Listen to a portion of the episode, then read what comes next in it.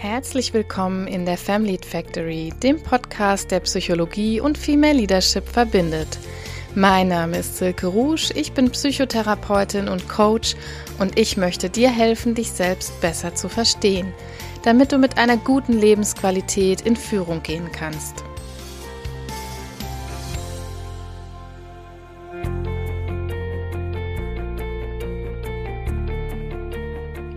Wie schön, dass du da bist. In den kommenden Folgen, da möchte ich immer mal wieder das Thema mentale Gesundheit aufgreifen. Das tue ich, weil ich gerade in diesen Zeiten wahrnehme, wie belastet viele Menschen sind. Das ist natürlich kein Zustand, der jetzt einfach so aufgeploppt ist, aber in Zeiten von zwei Jahren Dauerpandemie, von Kündigungswellen und des Kriegsausbruchs jetzt in der Ukraine, da beobachte ich ganz klar, dass die Resilienz vieler Kolleginnen und Kollegen am Limit ist. Es kommt immer häufiger zu mentalen Problemen und ich habe mir für heute das Thema Burnout ausgesucht, obwohl das zugegeben kein weibliches Thema ist. Mentale Erschöpfung und Burnout betrifft alle Menschen gleichermaßen, alle Altersgruppen, alle gesellschaftlichen Schichten, alle Berufsgruppen. Ähm, als Psychotherapeutin, da beschäftigt mich das Thema Burnout natürlich eigentlich 24/7, könnte man sagen. Das Wichtige aber, es beschäftigt mich eben nicht nur, weil ich psychisch Kranke sehe, sondern genauso oft taucht das Thema Burnout an unseren Arbeitsplätzen auf. Am allermeisten übrigens in sozialen Berufen und in der Versicherungswirtschaft aber auch, ähm, genauso wie im Marketing oder im Personen- und Gebäudeschutz. Das sind jetzt nur die, die in den Top 10 stehen, will ich mal so sagen, aber schlussendlich tritt es in allen Berufen auf. Die Plattform Statista veröffentlichte gerade die unglaubliche Zahl von 185.000 Betroffenen im Jahr 2019. Das entspricht etwa so 4,3 Millionen Krankheitstagen, die durch Burnout entstehen. Ja, das Thema ist deshalb sozusagen aus dreierlei Perspektiven so wichtig. Also erstens natürlich für uns selbst. Ne? Wir sollten alle informiert sein, was Burnout überhaupt bedeutet, wie sich zeigt und was wir tun können, um verschont zu bleiben letztlich. Zweitens aber auch aus der Führungsperspektive. Wir haben eine Verantwortung für unsere MitarbeiterInnen. Da gibt es nach meiner Erfahrung noch einen großen Nachholbedarf, denn viele Arbeitgebende denken immer noch so, ich stelle hier ein Gehalt zur Verfügung und jetzt arbeitet mal. Ne? Zum Glück ändert sich da gerade einiges äh, und vor allem sind hier einige Bereiche etwas mehr vorne dabei. Aber insgesamt ist das Thema Gesundheitsschutz noch nicht wirklich auf jeder Agenda angekommen. Und die dritte Perspektive, die ist ganz klar die gesamtgesellschaftliche. Wenn wir von über vier Millionen AU Tagen sprechen, dann sprechen wir natürlich gleichzeitig auch über die Themen monetäre Verluste, Personalmangel und hohe Fluktuation. Das alles steckt da sozusagen automatisch mit drin. Denn wer an einem Burnout leidet, der kehrt nur in manchen Fällen wieder an seinen früheren Arbeitsplatz zurück. Das ist durchaus nicht alltäglich, dass das passiert. Also summa summarum sind das ein Haufen Gründe, heute mal psychologisch nachzuhaken und mal darüber zu sprechen, was hilfreich ist und was vielleicht auch nicht. Ich habe auch heute wieder mehrere Punkte dazu mitgebracht, damit wir das Ganze ein bisschen sinnvoll untergliedern können. Und im ersten Teil ist es mir wichtig, dass wir erstmal definieren, ne, wo, wovon sprechen wir hier überhaupt. Dazu kann man sagen, die Einordnung von Burnout, die war und ist über einen langen Zeitraum gar nicht so einfach, denn im aktuellen Diagnosesystem für uns äh, Psychiaterinnen und Psychotherapeutinnen, da existiert Burnout nicht als psychische Diagnose. Es ist also keine Erkrankung im eigentlichen Sinne. Was aber nicht heißt, dass Menschen nicht außerordentlich darunter leiden. Ne? Das ist mir wichtig äh, gleich zu Beginn. Wenn ich jetzt gleich mal zu den Symptomen gehe, die Menschen mit Burnout berichten, dann wird auch gleich klar, warum das so ist. Ne? Also woran merke ich sozusagen überhaupt, dass ich so etwas wie ein Burnout habe? Als Kernsymptom steht da immer eine tiefgreifende Erschöpfung, sowohl körperlich als auch psychisch die Erschöpfung als, ja, als wichtigstes, als Kernsymptom, was ähm, eben, ja, ich will sagen, 100 Prozent der Burnout-PatientInnen betrifft. Und diese Patienten, diese Patientinnen haben keine Möglichkeit abzuschalten. Also wenn es zu Freizeit oder Urlaub kommt, auch am Wochenende, haben sie das Gefühl, so der, der Motor kommt überhaupt nicht zum Stillstand. Es kommen psychosomatische Beschwerden auftreten. Das sind in den häufigsten Fällen dann so etwas wie Kopfschmerzen, Magenschmerzen, auch chronische Rückenschmerzen. Bei einigen kommt es zu ähm, Tinnitus zum Beispiel. Also das sind häufige Begleiterscheinungen, Schlafstörungen. Und ähm, vom Gefühlsleben oder von dem, was internal so passiert, da gibt es häufig bei den Betroffenen ein Gefühl, so keine Anerkennung zu bekommen. Dann irgendwann so die Aussage, ich mache hier nur noch Dienst nach Vorschrift. Es kommt zu einer Art Distanziertheit, zu einem Zynismus, schlussendlich auch zu Leistungseinbußen. Da werden wir aber nachher nochmal näher drauf zu sprechen kommen. Schließlich gibt's auch häufig depressive Symptome. Aber ich drösel das jetzt im Anschluss noch ein bisschen auf. Das Problem, das man im Psychiatrischen manchmal hat, ist, dass quasi all diese Symptome auch im Krankheitsbild einer leichten bis mittelschweren Depression aufgehen. Also Burnout blieb deshalb bis heute ein Syndrom, also einfach eine Ansammlung von Symptomen ohne eine explizite Krankheitsbezeichnung, was aber wie gesagt nicht heißt, dass darunter kein Leidensdruck zu verstehen ist. Ähm, also am Leidensdruck oder an der Behandlungsstrategie ändert dieser Umstand eigentlich gar nichts. Ne, zumal eine Revision des Diagnosesystems auch ansteht dieses Jahr und dass ich äh, damit rechne, beziehungsweise dass es schon vorgesehen ist, dass Burnout auch ein Diagnoseschlüssel erhalten wird. Aber das nur am Rande, das soll ja heute keine klinische Fortbildung sein, sondern diese ganze Hintergrundinfo soll eigentlich nur Erklärung sein für etwas, was viele Burnout-Betroffenen ohnehin wahrnehmen, dass ihr Leiden nämlich oft nicht ganz so ernst genommen wird. Dass zwar eine große Erschöpfung wahrgenommen wird, aber dass das Umfeld häufig so in dem Glauben ist, die muss einfach mal Urlaub machen, dann geht das schon wieder. Ne? Oder ähm, oft glauben die Betroffenen das tatsächlich auch selber, weil das so ein Gefühl der Erschöpfung in erster Linie ist und dann ist das Umfeld sowie die Betroffenen selber erstmal so der Meinung, wenn ich mich nur genug ausruhe, wenn ich wieder zu Kräften komme, dann geht das alles schon wieder. Das Charakteristische bei einem Burnout ist allerdings, dass sich das Ganze schleichend und ähm, in vielen verschiedenen Stufen jetzt entwickelt.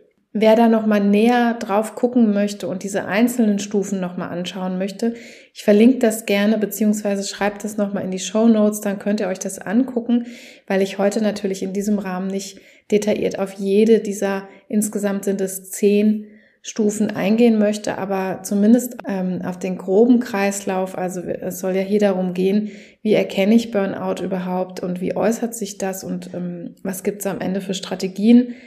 Und Jetzt kann man sagen, dass so in dieser Stufe eins der so mit etwas wie Idealismus überschrieben werden könnte, da ist der Person erstmal von außen so kaum etwas anzumerken. Ne? Im Gegenteil, das sind super ArbeitnehmerInnen, die einen großen Einsatz zeigen, die sich selbst hinten anstellen, die sich dem Arbeitsplatz oft total anpassen und die leugnen, dass es da irgendein Problem geben würde.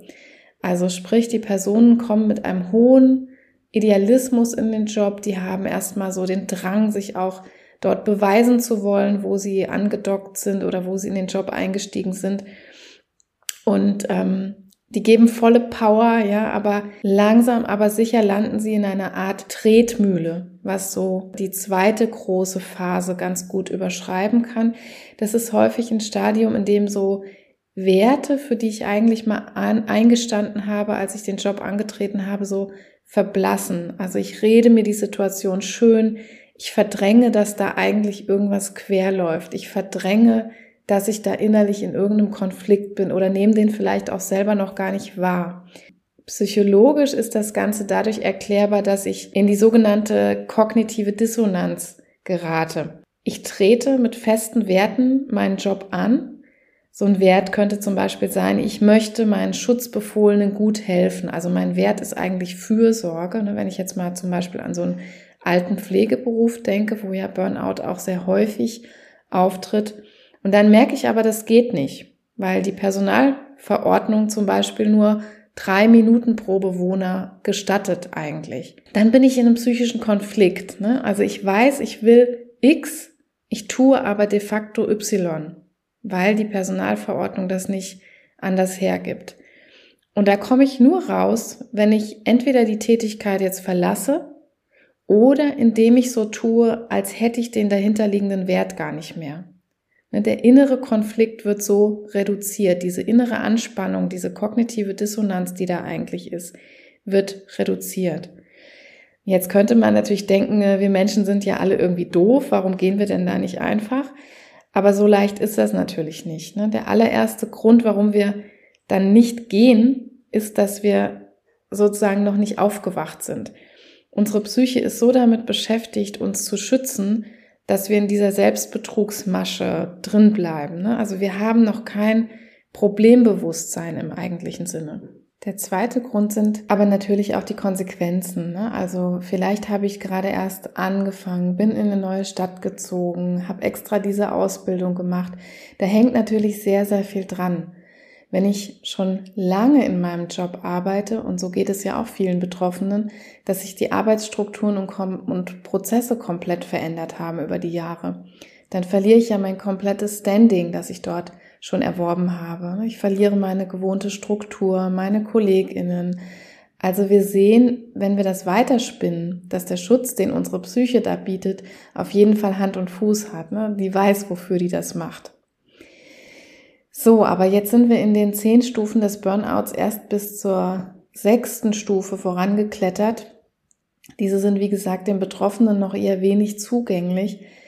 Wenn es dann aber noch weitergeht, dann verändert sich allerdings was. Und das ist dann erstmals auch nach außen sichtbar. Ne? Es kommt nämlich zur Realisierung der Enttäuschung. Mit Enttäuschung würde ich mal diese dritte Phase überschreiben.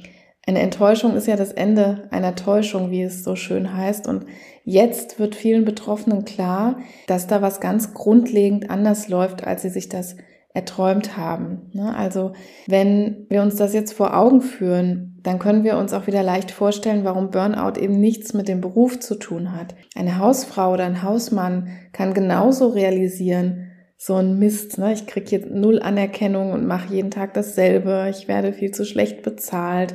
Das habe ich mir irgendwie alles komplett anders vorgestellt.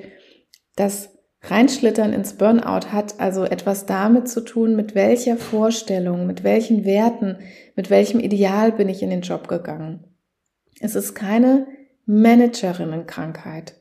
Also je weiter diese Schere auseinanderklafft, könnte man sagen, diese Schere zwischen Ideal und Verwirklichung, desto höher ist die Burnout-Gefahr. In dieser Phase jetzt des Realisierens oder der Enttäuschung, da kommt es dann eher zum Rückzug der Betroffenen. Also ihr merkt das vielleicht daran, dass, dass sie sich aus Arbeitsgemeinschaften, aus AGs oder Kommissionen zurückziehen, dass sie daraus aussteigen, dass sie aus Netzwerken aussteigen, dass sie zum Beispiel nicht mehr am gemeinsamen Essen teilnehmen, dass sie weniger Engagement zeigen. Diese Verhaltensänderungen, die werden dann nach außen hin sichtbar. Demgegenüber spielt sich im Inneren der Betroffenen so ein Reinschlittern in eher depressive Muster ab. Also es kommt zu so einer emotionalen Abstumpfung, einem Gefühl der inneren Leere und etwas, was wir in der Psychologie Depersonalisation nennen. Man fühlt sich so wie losgelöst vom eigenen Ich. Viele sagen dazu, ich fühle mich wie im Autopilot. Ähm, wir hören in der Klinik auch oft die Umschreibung, ich habe eigentlich nur noch funktioniert. Das übrigens sehr schlecht häufig, ne, weil die Betroffenen einfach dann auch anfangen, Fehler zu machen. Also das kommt jetzt darauf an, wo ich tätig bin. Wenn ich Chirurgin oder Fluglotsin bin, fällt das natürlich früher auf, als wenn ich Gärtnerin oder Grafikerin bin. Aber prinzipiell kommt es zu Leistungseinbußen, die schon genannt wurden und auch zu, zu einer Fehleranfälligkeit. Also summa summarum haben wir jetzt sozusagen einmal die Schleife besprochen, die Betroffene im Rahmen eines Burnouts durchlaufen, vom Idealismus über diese Art Tretmühle bis hin zur Enttäuschung und nicht selten eben mit der Endstation einer handfesten behandlungsbedürftigen Depression. Also in der klinischen Praxis ist es dann häufig so, dass wir Betroffene, dass wir Patientinnen mit einer Depression vor uns haben und erst im Zuge der genauen Anamnese zutage kommt, dass das Ganze eigentlich aus einer Burnout-Problematik heraus entstanden ist. Im zweiten Teil, zu dem ich jetzt kommen möchte, möchte ich mal ganz gezielt dahin blicken, was jetzt hilfreich sein kann. Ne? Der erste Schritt, und dazu diente der Punkt eins, ist natürlich zu erkennen, was ist da eigentlich los mit mir? Ne? Oder da läuft was schief, da muss ich was ändern. Und jetzt im zweiten Schritt kann man dann eben schauen, wo kann ich oder wo können wir auch als Führungskräfte jetzt denn eigentlich wirksam werden, wenn es um ein Burnout, wenn es um ein Erschöpfungssyndrom geht. Dazu ist mir ganz, ganz wichtig, gleich zu Beginn zu sagen, dass hier jeder Mensch wirklich sehr individuell ist. Also die Gefahr an so allgemeinen Ratgebern ist oft, dass da Dinge abgedruckt werden, die dann als allgemeingültig verstanden werden, in Anführungsstrichen. Achtsamkeitsübungen sind so ein Beispiel. Also es gibt super viele Menschen, denen diese Technik wunderbar hilft und zum Beispiel sie dazu bringen, Gefühle besser zuzulassen äh, etc. Aber es gibt auch viele Menschen, die eben gar keinen Zugang dazu bekommen. Also ähm, es gibt eine schöne Metapher, die ich hier an der Stelle mit euch teilen kann. Wenn ihr euch so eine Blume oder eine Topfpflanze vorstellt, die braucht in der Regel so vier Dinge, um zu leben, ne, um leben zu können. Das ist Licht, das ist Wasser, das ist Wärme und das ist Erde mit gewissen Nährstoffen drin. Und jetzt könnt ihr die, wenn die schlecht aussieht, hundertmal mit Licht bestrahlen. Das wird aber nicht besser machen, wenn das, was ihr fehlt, das Wasser ist. Ja, und so ist es mit uns Menschen auch. Also wenn es die Unterforderung ist, die uns aufreibt, dann nützt es nichts, mehr Geld zu bekommen zum Beispiel. Ähm, wenn wir als Lehrerin zu wenig Zeit für förderbedürftige Schüler haben, dann bringt es uns nichts, wenn wir ein Budget für die Gestaltung eines schönen Klassenzimmers bekommen. Ich muss mir also in einem ersten Schritt wirklich jetzt darüber klar werden, was mir eigentlich fehlt. Ne? Und hier ist es wichtig, erstmal super ehrlich zu sich zu sein. Wir haben ja im Punkt eins gehört, dass ein Symptom auch die Umdeutung eigener Werte ist. Ne? Das ist also etwas, was die Psyche im Zuge eines Burnouts gerne mal als Schutzmechanismus macht, es kann also für viele von uns jetzt, wenn wir da reinschlittern, gar nicht so einfach sein, zu erkennen, was uns eigentlich stört. Diese ganze Verbiegung und Umdeuterei, die kann hier dazu führen, dass wir gar nicht mehr wahrnehmen, dass wir schon längst irgendetwas ganz anderes tun, als das, was wir immer tun wollten ne? oder weshalb wir diesen Beruf vielleicht ergriffen haben. Wenn du also nach einer Zeit oder im Gespräch mit anderen, mit Freunden oder auch mit einer Coachin, einem Coach herausgefunden hast, was dort am Arbeitsplatz frustriert ist, dann kannst du für dich oder eben mit Hilfe überlegen, wie diese Frustration von Bedürfnissen jetzt aufgelöst werden kann. Ne? Das ist das eine. Und das andere ist eigentlich immer die Arbeit an der eigenen Anspannung, dem eigenen Überdrehtsein. Denn das ist sozusagen die Begleiterscheinung des chronischen Stresses, dass der Körper eben nicht abschalten kann. Das, was ich eben auch schon so als Kernsymptom genannt habe, die Stresshormone, die fluten den Körper sozusagen unaufhörlich, weil ich mit diesen inneren Konflikten beschäftigt bin. Das macht psychischen Stress. Und wenn ich in diesem Dauerstress drin bleibe, bin ich die ganze Zeit überflutet von diesen Hormonen und Somit muss diese Anspannungsregulation auch immer die zweite Baustelle sein, an der man arbeitet, also wieder zur Entspannung zu finden. Das ist für Burnout-Betroffene am Anfang nahezu unmöglich. Und das haben sie auch gemeinsam mit all jenen, die an einer Depression leiden, dass diese Personen zwar furchtbar antriebsgestört sein können, also diese Erschöpfung, diese Kraftlosigkeit, die man körperlich spürt und auch psychisch spürt, gleichermaßen aber eine innere, totale Aufgedrehtheit da ist, was zum Beispiel auch sowas wie Schlafstörungen macht.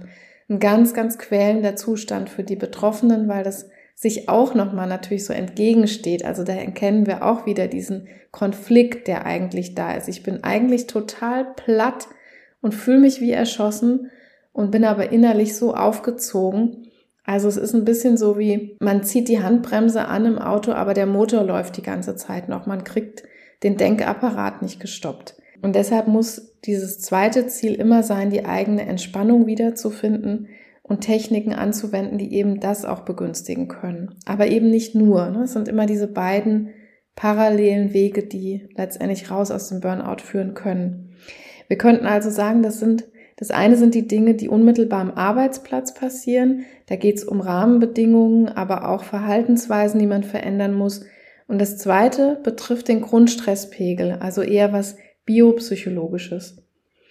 Für dieses Grundstressniveau ist es zum Beispiel eine gute Maßnahme, sich regelmäßig zu bewegen, Freunde zu treffen oder eben irgendwelche ausgleichenden Aktivitäten zu schaffen. Das ist häufig was, was ihr vielleicht auch in einiger Literatur oder in Ratgebern oder Artikeln dazu schon mal lest, aber davor möchte ich eben warnen, das so als allgemeingültig und als einzige Methode zu begreifen. Denn parallel muss es eben auch immer diese anderen Analysen geben. Es reicht nicht, sich in der Freizeit jetzt einfach mehr zu bewegen. Das ist toll und das ist ein ganz wichtiger Punkt, eine ganz wichtige Säule, aber es ist eben nur die eine Säule, die hilfreich sein kann. Ein relevanter Punkt ist auch, wenn es um die Anspannungsregulation oder Reduktion geht, kein Multitasking mehr zu machen. Also dabei können Methoden aus der Achtsamkeit helfen, ein Focusing zum Beispiel, also zu lernen, sich gezielt zu fokussieren, ähm, zur achtsamkeitsbasierten Therapie, also der sogenannten MBSR, der Mindfulness-Based Stress Reduction, findet ihr auch im Netz ganz viel. Ich kann dazu aber gerne auch nochmal einen Link setzen, wer sich dafür interessiert. Also es geht immer darum, wertfrei Dinge wahrzunehmen, im weitesten Sinn, um das mal mit einem Satz zu überschreiben. Da muss man sich aber so ein bisschen mit beschäftigen ich möchte hier nur einen Ansatzpunkt, nur einen Impuls setzen, dass wenn also Anspannung euer großer Begleiter ist, dass ähm, das für viele eine gute Methode sein kann, das sogenannte Focusing einzuüben. Es sind Techniken, es gibt auch andere, ganz viele achtsamkeitsbasierte Techniken, die ihr im Netz zum Beispiel auch findet oder eben mit TherapeutInnen, mit Coaches besprechen könnt. Ähm, übrigens am Rande der Umgang mit Tieren senkt übrigens ebenfalls das Stresslevel auch ganz markant. Also dass ähm, wer ein Haustier hat und regelmäßig zum Beispiel Haustiere streichelt und kuschelt und mit denen Zeit verbringt, das ist auch ein guter Anspannungsregulator, so ganz nebenbei. Das werden viele aber vielleicht intuitiv auch schon merken. Wer mag, der kann eben eine Entspannungstechnik erlernen. Da gibt's ja hunderte. Auch hier wieder schauen, was deine Methode ist. Ob Yoga, Tai Chi, autogenes Training, PMR, das ist eigentlich relativ egal. Nur regelmäßig muss man es machen. Also Studien zu PMR zum Beispiel, zur progressiven Muskelentspannung, die belegen sehr eindrucksvoll, dass es wirkt, richtig gut wirkt. Das kann man messen am Hautleitwert zum Beispiel Hautwiderstände mit Biofeedback. Das ist sehr gut messbar, wie der Grundstresspegel sich senkt. Aber es hilft eben nur, wenn die Probanden die Übungen täglich und über mindestens zwei bis drei Wochen machen. Dieses Wirkspektrum brauchen wir. Es hilft jetzt nicht, wenn ich das irgendwie jede Woche einmal am Samstagnachmittag mache und dann nie wieder. Wir müssen dabei Entspannungstechniken wirklich dranbleiben, sie einüben und dann täglich am besten wiederholen. Ja, aber wie ich schon eben gesagt habe, ist es jetzt ganz wichtig, parallel an diese Stressursachen eben ranzugehen. Denn hier haben wir auch ein bisschen wieder den Unterschied zur Depression. Ne? Eine Depression ist letztlich eine Hirnstoffwechselstörung. Es müssen hier keine Ursachen für einen negativen Affekt vorliegen. Bei einem Burnout liegen diese Ursachen aber vor. Und da ist es eben mit der Aufgabe assoziiert. Also nicht mit unserer Erwerbsarbeit, das dürfen wir nicht verwechseln an der Stelle, aber mit unserer Aufgabe, eben auch als Hausfrau und oder Mutter zum Beispiel. Ne? Das geht um diese Aufgabe, an die ich herangegangen bin, wo ich einen Idealismus hatte, wo ich eine Erwartung hatte, wo dann vielleicht Konflikte auftreten und ich durch diese Phasen des Burnouts da reinschlittern kann. Ich muss mich also jetzt drum kümmern, mit welchen Idealen bin ich in den Job oder in die Aufgabe eigentlich reingestartet? Ne? Habe ich vielleicht zu viel Gas gegeben? Habe ich mich selbst vernachlässigt? Wie ist das mit dem inneren Konflikt? Also spüre ich den überhaupt noch? Wäre hier auch eine wertvolle Frage. Habe ich den verdrängt? Ne? Welche meiner Werte werden denn hier eigentlich verletzt? Oder was kann ich für mich tun, dass ich mich selbst und meine Gefühle wieder spüre überhaupt? Brauche ich dazu professionelle Hilfe? Ne? Diese Frage ist natürlich insbesondere dann relevant, wenn man schon ganz stark in diesen Punkten Rückzug, Depersonalisation und innere Leere drinsteckt. Also da, wo ich sagen würde, da ist ein Burnout, da ist eine Erschöpfung schon sehr, sehr weit fortgeschritten. Da kann man sich an diesem Punkt wirklich so überlegen, schaffe ich das noch alleine oder tue ich mir wirklich leichter auch mit jemandem, der diese Fragen von außen stellt, ne? der diesen Konflikt vielleicht von außen beobachten und diese Widersprüche in mir eher mit mir aufdecken kann, schaffe ich das vielleicht gar nicht mehr alleine, weil da meine Psyche schon so viele Schutzmechanismen aufgebaut hat, dass ich selber an mein Inneres nur noch ganz schwer ranfinde in dem Sinne. Also ähm, meiner Erfahrung nach kann sich diese Bearbeitung schon nicht mehr wirklich im, im Rahmen der Tätigkeit am Arbeitsplatz stattfinden. In den Anfangsstadien ja, aber spätestens dann, wenn ein Betroffener bereits in dieser emotionalen Abstumpfung oder im Zynismus drin steckt, dann muss man eigentlich eine Auszeit nehmen. Warum sage ich das vielleicht so etwas äh, scharf an der einen oder anderen Stelle? Also einfach deshalb, weil sonst wirklich auch Katastrophen drohen können. Ne? Also dazu kann es kommen, also dass Menschen suizidgefährdet sind tatsächlich, aber auch zu somatischen Vorfällen, ne? also zum Beispiel Herzanfälle, Blutdruckkrisen ist so was äh, psychosomatisches, was dann droht, so im Endstadium eines Burnouts, sage ich mal. Und nicht zuletzt sind natürlich auch dann immer Schutzbefohlene in Gefahr, wenn ich denn welche am Arbeitsplatz habe, zum Beispiel durch sowas wie Vernachlässigung oder Behandlungsfehler. Das sind jetzt die absoluten Katastrophen. Ich möchte auch gar nicht, ähm, sage das auch gar nicht, um Panik zu machen, sondern einfach nur, dass wenn man es zu Ende denkt und ihr kennt sicher alle diese Beispiele dann, die in den Medien immer wieder leider vorkommen, dass zum Beispiel äh, Menschen in Alten- und Pflegeheimen dort vernachlässigt werden und sowas. Das tun sie ja nicht, weil die Pfleger alle so böse sind oder die Pflegenden alle so unmenschliche Typen sind, die da die Alten und die zu Pflegenden vernachlässigen wollen, sondern das passiert im Zuge von Überlastungssyndromen, im Zuge von Burnout, dass Menschen sich so depersonalisieren, dass sie sich so von sich selbst abkoppeln und abkapseln, emotional abstumpfen unter dieser Wertverletzung, die da stattfindet, dass ähm, am Schluss diese Katastrophen passieren. Da müssen wir unbedingt hingucken und vorbeugen. Deshalb auch heute mir diese Folge so wichtig, einfach, dass Aufklärung stattfindet und dass ihr selber auch ja euch da so ein bisschen einsortieren könnt. Ne? Wo bin ich? Bin ich da überhaupt drin? Oder auch als Führungskräfte einsortieren könnt. Dazu komme ich dann in meinem dritten Teil eher nochmal zurück. Also insgesamt ist es einfach wichtig, dass wir ähm, richtig einschätzen, sowohl als Betroffene, als potenziell Betroffene, als auch als Arbeitgebende richtig einschätzen, was passieren kann, welche Auswirkungen das hat, wenn Menschen sich nicht um ihre mentale Gesundheit kümmern an der Stelle. Na, aus dem, was wir nun alles jetzt zu der Symptomatik von Burnout gehört haben, da ist es eigentlich am wichtigsten, dass die oder der Betroffene einmal zwischendrin den Stecker zieht und sich hinsetzt und beginnt, sich diese Fragen zu stellen, die ich weiter vorne schon mal genannt habe. Ne? Denn in dieser Phase der Tretmühle, wo viele ja dann reingeraten, da wird eben nur geschuftet, ne? ohne Herz und Verstand könnte man sagen.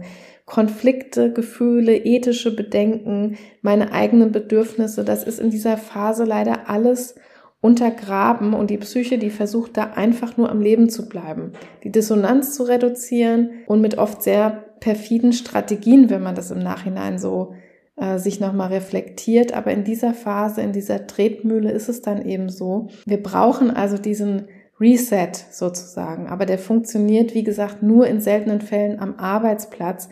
Warum? Ja, weil wir dann ja automatisch in dieser Tretmühle drin bleiben. Womit es sich auch lohnt zu beschäftigen, ist die Frage danach, was mich eigentlich antreibt, ne, die Dinge so zu tun, wie ich sie tue.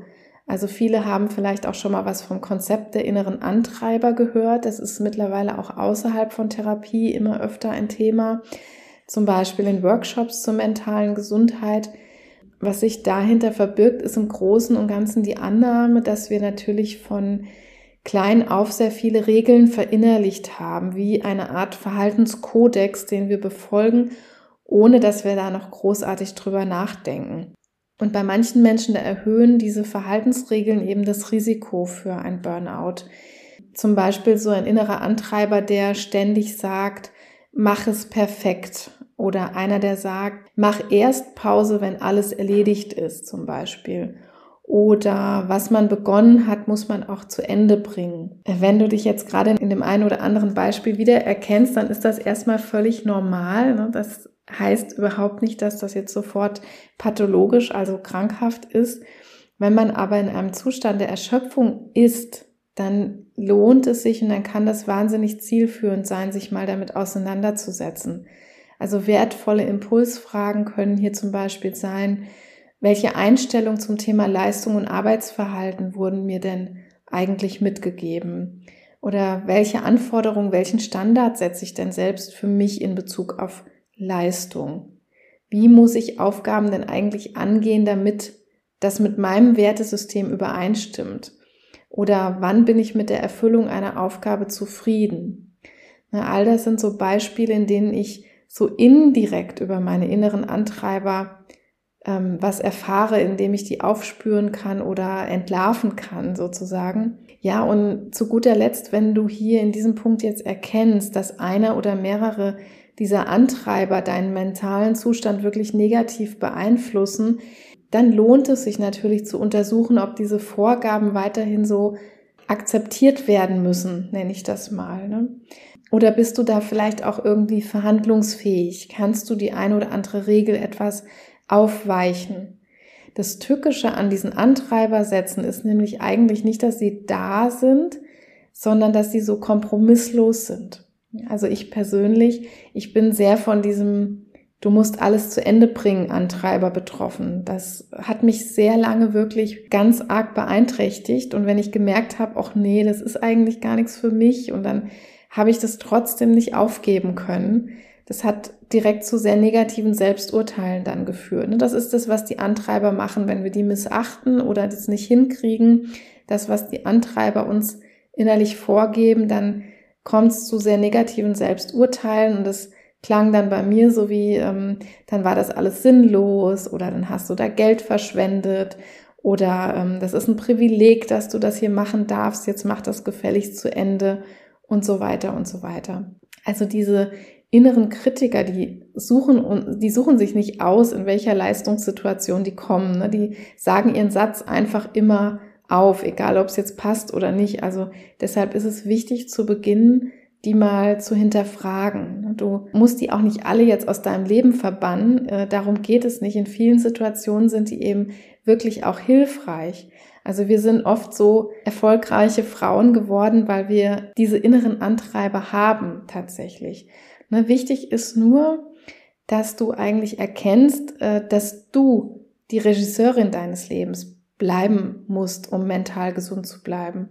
Also überlass den Antreibern die Bühne, wenn sie hilfreich sind, aber lass die ruhig auch in der Garderobe, wenn die nicht mitspielen sollen. Ne, das ist so dieser Ausdruck von Regisseurin des eigenen Lebens bleiben und diese inneren Kritiker, die inneren Antreiber, all dieses, dieses innere Team, würde Schulz von Thun jetzt sagen, ein bekannter Kommunikationsexperte, die sind wichtig und die sind richtig und die haben auch ihre Daseinsberechtigung.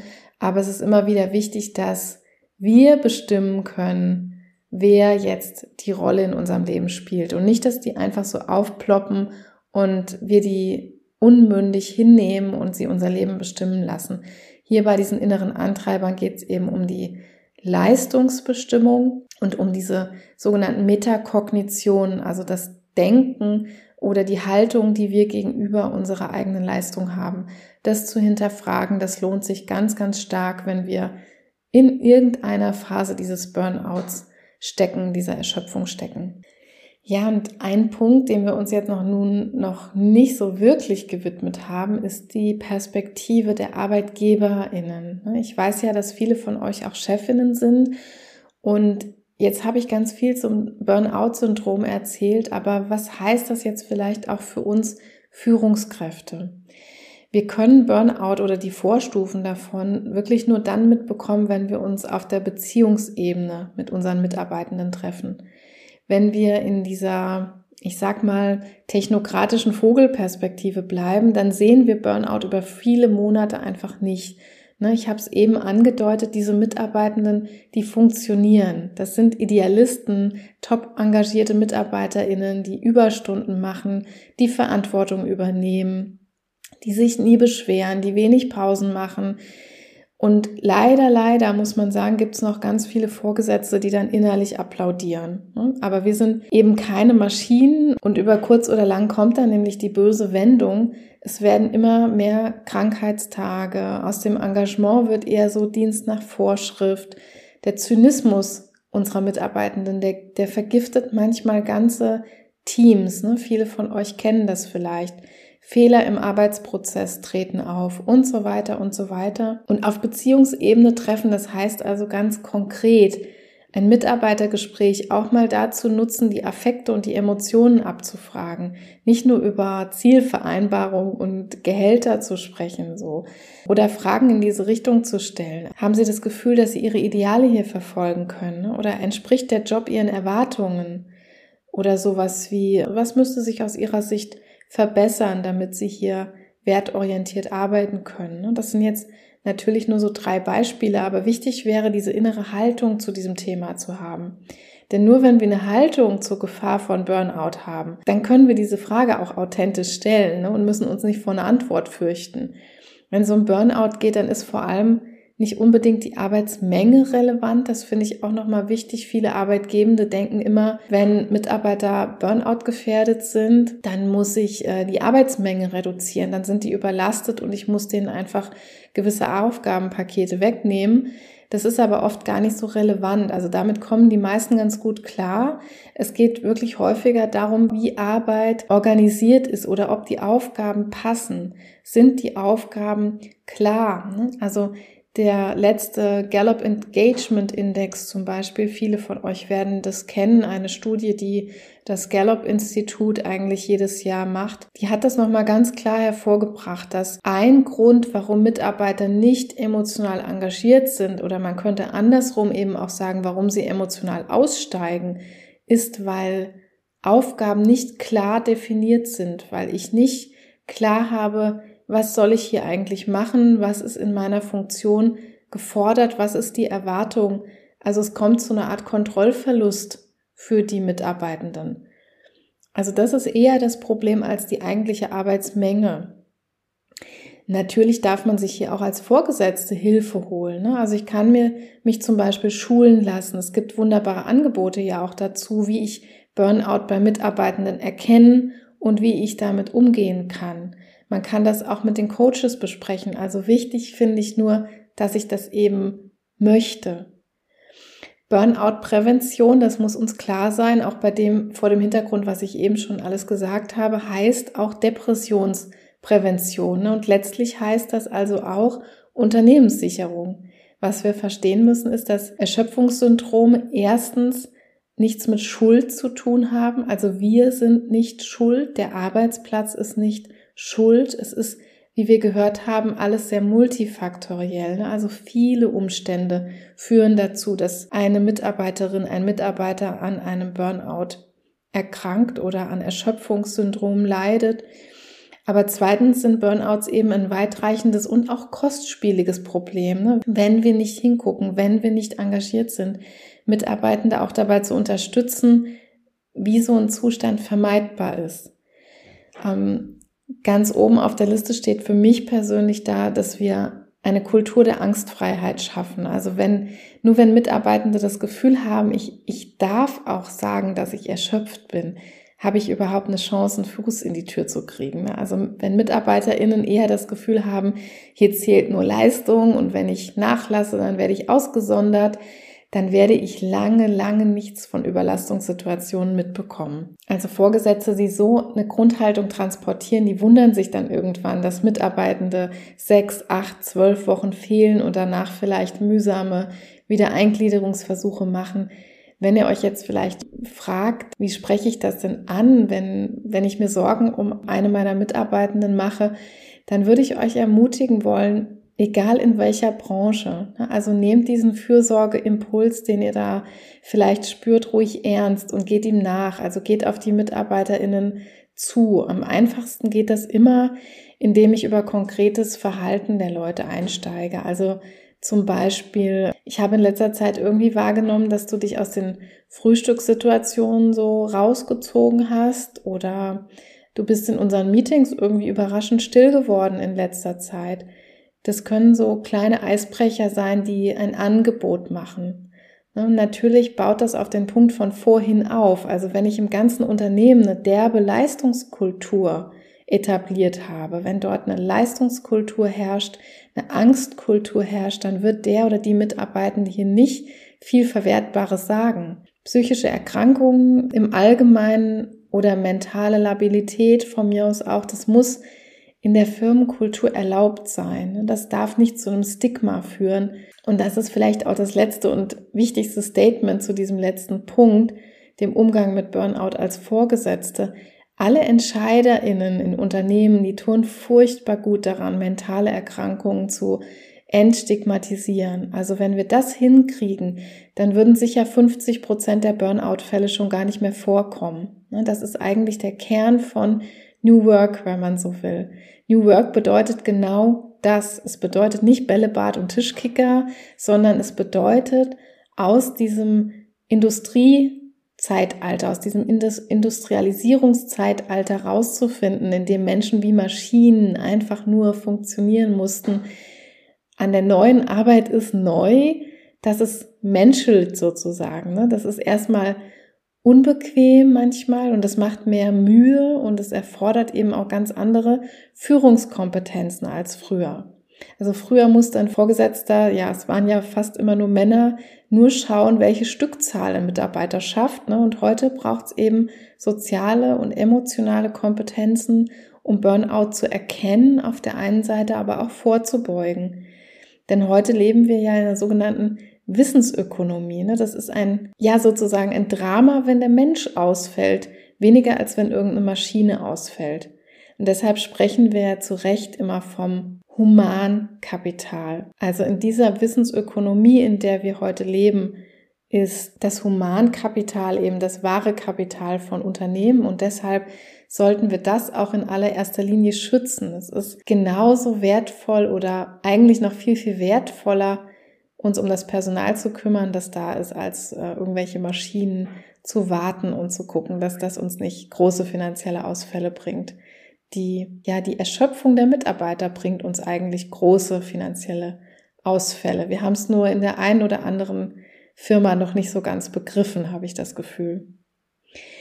Ja, ich wünsche mir sehr, dass die heutige, die erste Folge zur mentalen Gesundheit, dass dir die gefallen hat und dir vielleicht auch für deinen Berufsalltag als Angestellte, als Beamtin, als Vorgesetzte oder als Gründerin etwas gegeben hat und du für dich etwas mitnehmen konntest. Wenn das so ist, dann empfehle den Podcast gerne weiter, teile die Folge, erzähle es weiter bei deinen Liebsten und KollegInnen oder komm in mein Netzwerk auf Instagram oder LinkedIn zum Beispiel. Die Kontakte gibt es alle nochmal in den Show Notes. Du kannst mich auch gerne auf der Homepage besuchen www.famlead-factory.com. Da findest du alles über meine Arbeit in Psychotherapie und Coaching in der Family Factory. Kannst auch gerne Coachings darüber buchen oder dich für Workshops interessieren, die demnächst kommen werden. Ich freue mich in jedem Fall auf deinen Besuch. Nun wünsche ich euch noch eine schöne, schöne Restwoche. Habt eine gute Zeit. Jetzt geht es ja schon fast auf den Ostermonat April zu und der Frühling kommt und vielleicht können wir bei all dem Wahnsinn, der da draußen gerade tobt, einfach auch für uns gucken, was wir für uns zumindest Gutes tun können. Ja, und ich hoffe, ihr seid nächste Woche alle wieder dabei hier in der Family Factory. Am Montag gibt es die nächste Folge und immer mal wieder dann eben auch eingestreut Themen zur mentalen Gesundheit. Ihr dürft euch dazu auch übrigens gerne bei mir melden, die Kontaktformulare nutzen oder die Messages, um Themenvorschläge, Themenwünsche oder Fragen loszuwerden. Ich bringe die dann immer gerne auch in den Podcast ein, sodass das Ganze nicht nur ein Monolog bleibt. Ich freue mich auf euer Feedback ganz, ganz sehr. Bis dahin, tschüss!